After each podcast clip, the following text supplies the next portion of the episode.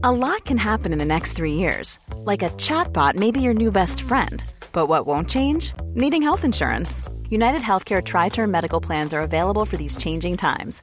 Underwritten by Golden Rule Insurance Company, they offer budget friendly, flexible coverage for people who are in between jobs or missed open enrollment. The plans last nearly three years in some states, with access to a nationwide network of doctors and hospitals. So, for whatever tomorrow brings, United Healthcare Tri Term Medical Plans may be for you. Learn more at uh1.com. Hey, it's Ryan Reynolds, and I'm here with Keith, co star of my upcoming film, If, only in theaters, May 17th. Do you want to tell people the big news? All right, I'll do it. Sign up now and you'll get unlimited for $15 a month in six months of Paramount Plus Essential Plan on us. Mintmobile.com slash switch. Upfront payment of $45 equivalent to $15 per month. Unlimited over 40 gigabytes per month. Face lower speeds. Videos at 480p. Active Mint customers by 531.24 get six months of Paramount Plus Essential Plan. Auto renews after six months. Offer ends May 31st, 2024. Separate Paramount Plus registration required. Terms and conditions apply if rated PG. Ryan Reynolds here from Mint Mobile. With the price of just about everything going up during inflation, we thought we'd bring our prices down. So to help us, we brought in a reverse auctioneer, which is apparently a thing. Mint Mobile unlimited premium wireless. Ready to get 30, 30, bit to get 30, bit to get 20, 20, 20, bit to get 20, 20, bit to get 15, 15, 15, 15 just 15 bucks a month. So, Give it a try at mintmobile.com/switch. slash $45 upfront for three months plus taxes and fees. Promo rate for new customers for limited time. Unlimited more than 40 gigabytes per month. Slows. Full terms at mintmobile.com. Salut à tous, c'est Guillaume Cassard, et aujourd'hui Ridley Scott est de retour pour montrer à tout le monde qui c'est le patron. Ou pas. C'est parti pour Prometheus. En 1984, alors que Ridley Scott est en pleine préparation de Légende, son long métrage de fantasy, on le questionne sur l'hypothétique suite d'Alien. Aurait-il des idées sur le chemin que pourrait emprunter un éventuel deuxième film? Sa réponse ne se fait pas attendre. Selon lui, il faut revenir à la base, expliquer ce qu'est l'alien et d'où il vient. Sa vision semble étonnamment claire, comme s'il avait déjà pris le temps de mûrir son idée. Il continue. Ce serait un projet complexe qui nécessiterait d'explorer d'autres planètes et civilisations. On irait beaucoup plus loin en termes de pure science-fiction que sur le premier volet. Scott ne laisse pas vraiment de place au doute, il sait où emmener la saga et n'attend qu'une chose que la Fox lui offre le projet. Sauf que ça s'est pas passé comme ça. Comme on l'a vu, c'est Cameron qui a hérité de la suite, laissant Scott sur le carreau. Légèrement déçu mais pas rancunier pour autant, il ne cachera pas avoir beaucoup apprécié Aliens, le qualifiant d'excellent film. La saga continua donc sans lui, jusqu'à ce projet d'Alien 5 qu'il devait réaliser mais qui tomba à l'eau car la Fox souhaitait laisser la priorité à Alien vs Predator. Une fois cette parenthèse fermée, il sauta donc sur l'occasion et passait faire un petit coucou à la Fox pour leur soumettre ses idées. La principale étant, qui est donc le Space Jockey? Scott trouvait aberrant qu'aucune des suites d'Alien n'ait jamais exploré cette piste, qui restait la grande question sans réponse du premier film. Le Space Jockey semblait être le pilote d'un vaisseau cargo transportant les œufs aliens. Mais quelle était donc son histoire? Et d'où venait donc l'alien? Il y avait là un potentiel énorme que Scott avait bien l'intention d'exploiter. En avril 2009, il fut donc annoncé officiellement qu'un préquel d'Alien était en développement, chapeauté par Scott lui-même.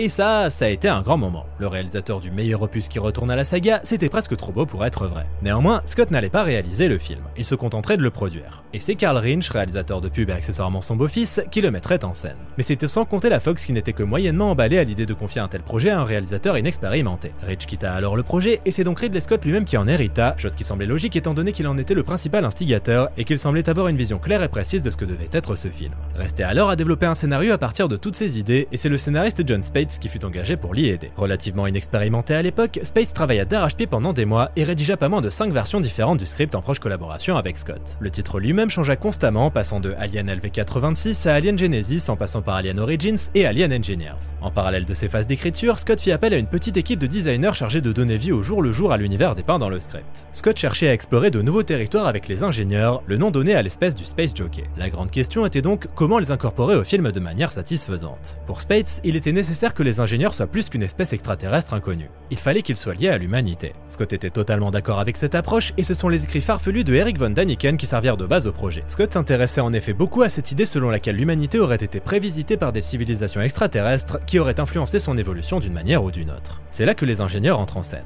Pour Scott, l'alien n'est en fait qu'un élément faisant partie d'un plus grand tableau. Sauf que le script de Space reprenait la formule classique de la saga, avec des œufs, des facehuggers, des chestbusters et l'alien lui-même, tous dans une version toutefois légèrement différente de celle qu'on connaît. Son script prenait place sur la planète des deux premiers films, à savoir LV86, et faisait effectivement le lien avec le premier opus de la saga, ce qu'on attend d'un préquel d'Alien en fait. Vers la fin du processus d'écriture, au milieu de l'année 2010, Scott et la Fox souhaitèrent faire appel à un scénariste plus expérimenté pour effectuer quelques révisions sur le script. C'est alors que Damon Lindelof entra en scène. Principalement connu pour son travail sur la série Lost, il plancha avec Scott sur ce qui devait être la version finale du scénario. Il comprit cependant très vite que Scott voulait absolument éviter de se trouver en terrain connu. Il souhaitait apporter du neuf à une saga qui en avait bien besoin, et Lindelof partageait son point de vue. Selon lui, le script de Spades se reposait trop sur des éléments déjà bien connus du grand public. La grande force de ce script, c'était les ingénieurs, quitte à oublier le concept même de xénomorphe et le concept même de préquel d'Alien qui semble être réducteur. Pour Lindelof, si ce film devait avoir une suite, ce ne serait pas Alien, mais une toute nouvelle saga prenant place dans l'univers d'Alien. Au fur et à mesure des réécritures, le script prit effectivement ses distances avec le folklore classique de la saga, jusqu'à devenir une entité autonome. Le thème principal du film évolua donc également. Il ne s'agissait plus d'explorer les origines de l'alien, mais les origines de l'humanité elle-même. Le film raconterait la rencontre entre l'humanité et ses créateurs, les ingénieurs. En 2011, le titre changea une nouvelle fois. Il fut un temps envisagé de l'appeler Paradise, mais c'est finalement Prometheus qui fut retenu, en référence au nom du vaisseau utilisé dans le film, lui-même référence au mythe de Prométhée, qui vola le feu aux dieux pour l'offrir à l'humanité dans la mythologie grecque. Le projet devenait donc de plus en plus ambitieux dans ses thématiques. Il ne s'agissait plus d'un simple film de monstres, mais de quelque chose de bien plus complexe. Le script enfin prêt, le tournage allait démarrer en mars 2011 en Angleterre, dans les studios Pinewood et Shepperton, où avaient été tournés les trois premiers opus d'Alien. Scott s'entoura d'une belle brochette d'acteurs comprenant notamment Michael Fassbender, Charlie Theron, Idris Elba et Guy Pearce dans le rôle de Peter Welland, le fondateur de la compagnie. Ouais, parce que Scott, il a pas vu la AVP et il a aucune intention de prendre en compte les événements qui s'y déroulent. Du coup, vous pouvez oublier le personnage de Welland. Pour interpréter Elizabeth Shaw, le rôle principal, Scott fit appel à l'actrice suédoise Noomi Rapace, qu'il avait adoré dans Millennium. Le film serait tourné avec des caméras 3D et avec un minimum de fond vert et d'effets numériques, Scott restant très attaché aux effets spéciaux à l'ancienne. Le budget confortable de 130 millions de dollars permit ainsi de faire construire d'immenses décors, notamment la fameuse salle du Space Jockey déjà vue dans le premier opus. Le plateau 007 de Pinewood, plus grand plateau de cinéma au monde, dut carrément être agrandi pour les besoins du film.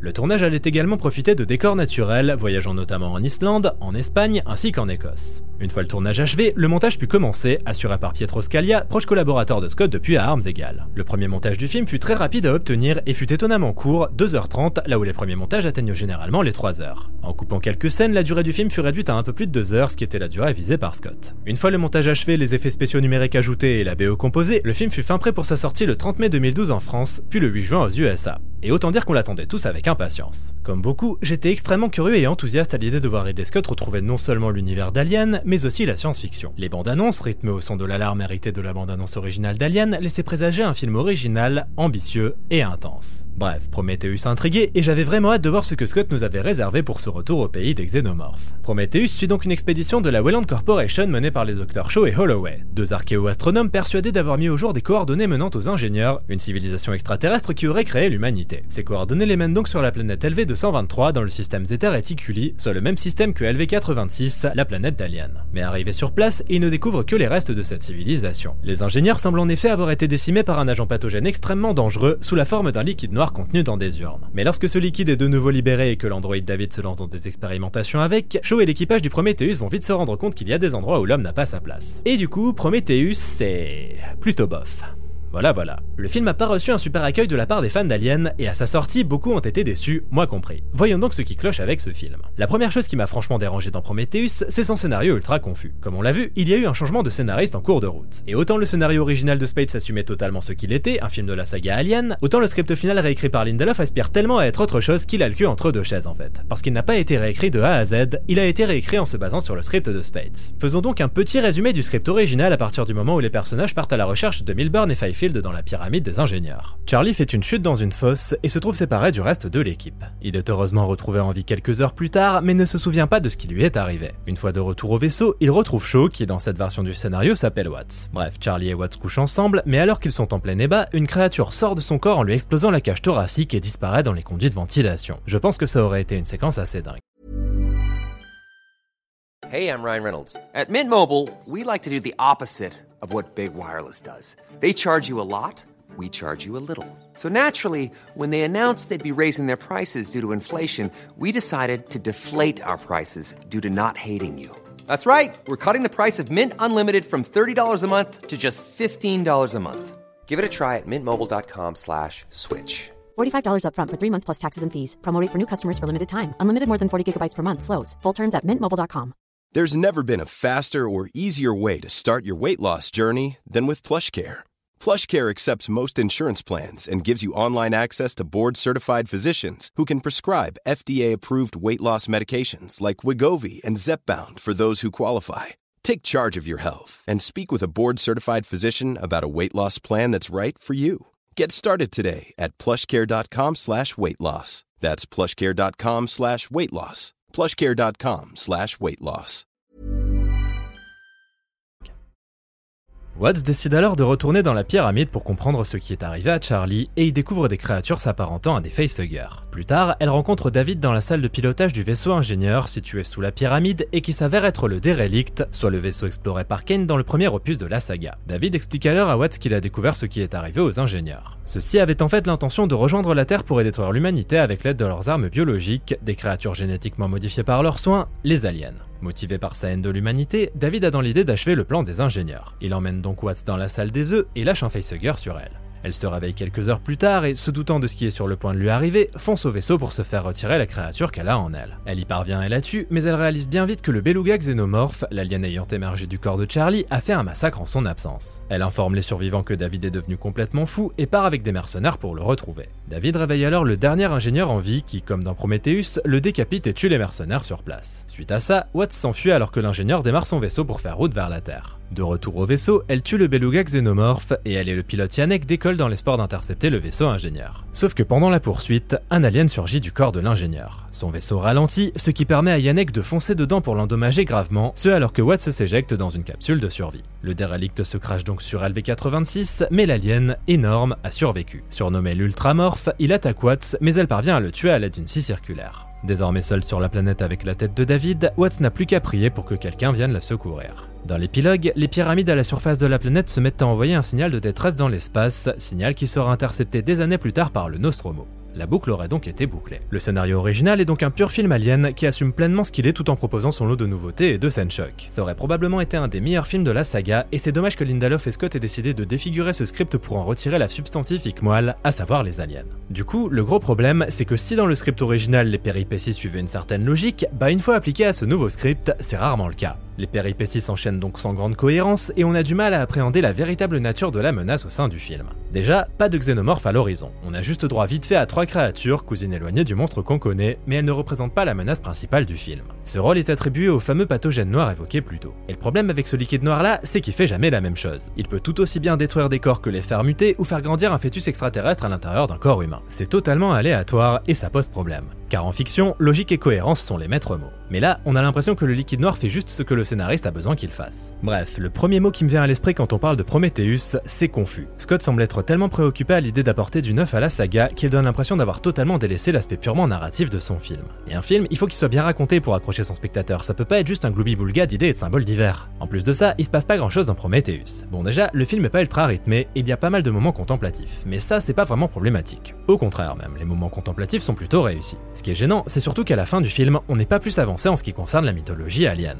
Un préquel est censé fournir des réponses. Ici, on commence le visionnage avec des questions, et on le finit avec autant de questions si ce n'est plus. Et c'est sans doute ce que Scott voulait dire quand il a déclaré que Prometheus n'était pas vraiment un préquel d'Alien. Du coup, même si Scott nous avait plus ou moins prévenu, le visionnage de Prometheus peut s'avérer extrêmement frustrant. Le fait qu'il pose beaucoup de questions et qu'il ne donne aucune réponse le fait en réalité passer pour une sorte de bande-annonce de deux heures pour une éventuelle suite qui éclaircirait toutes les zones d'ombre. Et ça commence dès le prologue, où on voit un ingénieur sur ce qu'on suppose être la Terre au commencement Après que le vaisseau qui semble l'avoir déposé ici quitte les lieux, il ingère cette fameuse substance noire qui détruit son ADN. Son corps se désagrège et il tombe dans l'eau où son ADN semble se recombiner, donnant ainsi naissance à la vie sur Terre. Donc, le film vient à peine de commencer qu'on a déjà un nombre incalculable de questions en tête. Est-ce un sacrifice rituel? L'ingénieur semble surpris de voir son corps se désagréger, alors serait-ce en réalité un piège de la part de collègues qui en avaient marre de voir sa gueule? Le but était-il bien de créer la vie sur Terre ou est-ce un dommage collatéral? Bref, pourquoi? Eh ben, on n'en saura rien parce que Scott veut préserver le mystère. Et c'est qu'un exemple parmi d'autres. Du coup, bah, c'est frustrant, parce que le film tout entier repose sur une quête de réponse. Je suis pas contre le mystère et je trouve même que la démystification à outrance n'est pas forcément une bonne chose, mais bon, il y a quand même un juste milieu. Entre tout expliquer et ne rien expliquer, il y a de la marge quand même. Niveau casting, si Noomi Rapace s'en sort bien, c'est clairement Michael Fassbender qui tire le plus son épingle du jeu dans le rôle de David. L'android est en effet le gros point fort du film. Parfois amusant grâce à ses réparties bien senties, et parfois carrément inquiétant, David est ambivalent et imprévisible. C'est un excellent personnage qui doit beaucoup à la superbe performance de Fassbender. Concernant le reste par contre, il faut avouer que c'est pas folichon. Noomi Rapace joue très bien, je trouve le personnage de show inodore, incolore et sans saveur. Quant à Vickers, interprété par Charlie Theron, le personnage révèle tout son potentiel quand on apprend qu'elle est la fille de Wayland, mais ce potentiel n'est jamais vraiment exploité. Du coup, ça sert à rien. Il y a bien quelques regards méprisants envers David pour souligner sa jalousie, mais ça va pas plus loin. Elle se contente donc d'être un personnage froid et détestable, sans véritable profondeur. Dommage. Concernant Welland d'ailleurs, Guy Pearce campe un personnage bien différent de la version d'Alien vs Predator. Calculateur, ambitieux et mégalo, Peter Welland est à l'image de sa compagnie et Guy Pearce l'interprète avec talent sous une grosse couche de prothèse. Pour le reste, rien de particulier à signaler si ce n'est qu'Idris Elba fait du bon taf comme à son habitude. Les autres personnages sont quant à eux franchement oubliables, voire même légèrement débiles. Ceci dit, je vous rassure, même les débiles sont bien plus réussis que le personnage de Requiem. C'est toujours ça.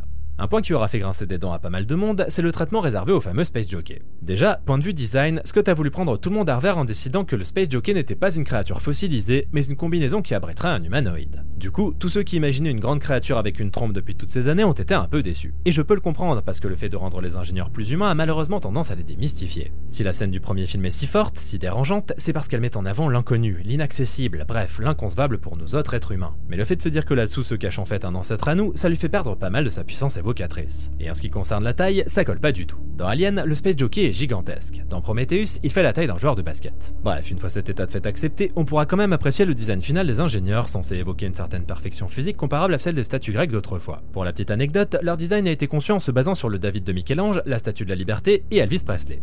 Camoulox. Le lien entre toutes ces sources était en fait le nez en prolongement direct du front. Bref, il y a eu un beau travail en termes de design et ce serait de la mauvaise foi de pas le reconnaître. Les designers ont d'ailleurs mis un point d'honneur à respecter la vision originale de Giger dont les designs ont été déconstruits pour la conception des quelques créatures du film. Bref, d'un point de vue purement visuel, le film est excellent. Que ce soit les décors, la mise en scène, la photographie ou les effets spéciaux, y a rien à redire à ce niveau-là. C'est beau, c'est élégant et ça en jette. Rendons à Ridley ce qui appartient à Ridley. Et la BO aussi est une belle réussite. Mark Streitenfeld a signé de superbes thèmes et a aussi pas mal expérimenté. Bien décidé à créer des sons particuliers pour évoquer la civilisation extraterrestre des ingénieurs, Streitenfeld a fait jouer certains morceaux à l'envers par son orchestre pour ensuite inverser l'enregistrement numériquement. Et le résultat est perturbant et vraiment génial. Bref, mine de rien, si on passe outre les défauts que j'ai cités, Prometheus en a quand même un peu sous le capot, et ce serait bien de le souligner aussi. Déjà, je trouve ça assez couillu de faire en sorte que le préquel d'Alien nous parle de l'homme qui part à la rencontre de ses créateurs, avec toutes les réflexions philosophiques que ça implique. Ça aurait pu être juste un film de monstre. Au lieu de ça, le film nous parle de création, de quête métaphysique et des névroses d'un androïde frustré. C'est quand même fort. C'est juste que ça aurait été mieux de faire cohabiter les deux, quoi. Dans Prometheus, l'homme veut rejoindre son créateur pour obtenir des réponses concernant sa place dans l'univers. Pour ce faire, il emmène avec lui David, l'androïde. On se trouve donc avec trois générations différentes, les ingénieurs qui ont créé l'homme, qui a créé l'androïde, ce qui instaure une dynamique très intéressante. Contrairement à l'homme, David sait ce que ça fait que de côtoyer son créateur et il sait l'immense déception que cela implique. Why do you think your people made me?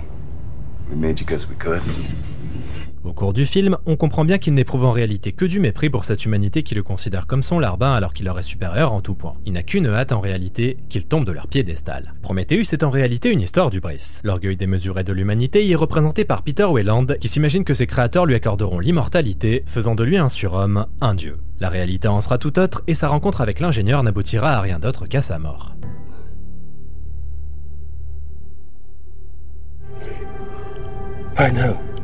Le parallèle avec le mythe de Prométhée est alors évident. En confiant le feu aux hommes, symbole de la connaissance, le titan les a mis sur un pied d'égalité avec les dieux, s'attirant ainsi les foudres de Zeus. Comme dit l'adage, la curiosité est un vilain défaut, et Prometheus nous en fait la démonstration. Tous les personnages qui cherchent à accéder au savoir courent en effet droit vers leur perte. Ça commence par Holloway, le plus enthousiaste de l'équipe, qui était prêt à tout pour avoir ses réponses. David l'infectera à son insu avec le liquide noir, et il finira calciné par Vickers, nous rappelons qu'à trop jouer avec le feu, on finit par se brûler. Ce qui résume assez bien le sous-texte du film. Prometheus est donc un film assez riche en symboles et métaphores pour peu qu'on se donne la peine de creuser un minimum. Après, on va pas se voiler la face, ça rattrape pas pour autant les énormes défauts dont on a déjà parlé. C'est vraiment dommage parce que le film avait un potentiel, mais la narration est tellement foirée que son visionnage est vraiment pas satisfaisant. Maintenant, je trouve pas que ce soit une énorme merde comme beaucoup le prétendent. C'est un film qui a beaucoup de défauts certes, mais aussi pas mal de qualités et qui nous offre quelques séquences remarquables comme le crash du vaisseau ingénieur et la césarienne de Shaw. Le savoir-faire de Scott est indéniable et ça faisait un moment qu'on n'avait pas eu droit à des séquences aussi réussies au sein de la saga. On ressent aussi une influence Lovecraftienne sur le film, ce qui n'était pas arrivé depuis le tout premier opus, et ce genre d'influence, c'est toujours bon à prendre. J'aurais personnellement préféré un film plus glauque, intense et axé sur la peur comme le tout premier volet, mais c'était apparemment pas l'intention de Scott. Bref, c'est clairement pas un chef-d'œuvre, mais c'est pas une merde non plus. Mais toujours est-il qu'on était en droit d'attendre plus de la part de Scott que ce préquel déguisé assez bancal. Est-ce la faute à Damon Lindelof qui a transformé le préquel d'Alien en autre chose, ou bien à Scott lui-même qui ne souhaitait apparemment pas faire un préquel d'Alien en bonne et due forme? Mais au final, est-ce que c'est vraiment une bonne idée de faire un préquel d'Alien? Je veux dire, c'est pas se tirer une balle dans le pied que d'expliquer d'où viennent les aliens et le space jockey? À trop les démystifier, on risque de finir par perdre ce qui rendait ces créatures effrayantes, à savoir leur caractère énigmatique. Toujours est-il que malgré les critiques et son classement R, le film a récolté plus de 400 millions de dollars au box-office mondial, soit le meilleur score de toute la saga. Assez pour qu'une suite voit le jour donc, chose que laissait présager la fin ouverte du film. Dernière survivante de l'équipage, Jo quitte LV-223 avec David, décapité par un ingénieur. Toujours en quête de réponse, ils utilisent un des vaisseaux des ingénieurs pour se rendre sur leur planète d'origine. Nous sommes alors en 2093, ce qui signifie qu'il reste 30 ans à couvrir avant les événements d'Alien. Affaire à suivre. Merci à tous d'avoir écouté ce podcast et on se retrouve très bientôt pour la suite. Salut Hey, it's Paige DeSorbo from Giggly Squad. High quality fashion without the price tag. Say hello to Quince. I'm snagging high-end essentials like cozy cashmere sweaters, sleek leather jackets, fine jewelry, and so much more. With Quince being 50 to 80% less than similar brands. And they partner with factories that prioritize safe, ethical, and responsible manufacturing. I love that. Luxury quality within reach. Go to quince.com slash style to get free shipping and 365-day returns on your next order. quince.com slash style. Imagine the softest sheets you've ever felt. Now imagine them getting even softer over time. That's what you'll feel with Bowl and Branch's organic cotton sheets. In a recent customer survey, 96% replied that Bowl and Branch sheets get softer with every wash. Start getting your best night's sleep in these sheets that get softer and softer for years to come. Try their sheets with a 30-night guarantee. Plus, get 15% off your first order at bowlandbranch.com. Code BUTTERY. Exclusions apply. See site for details.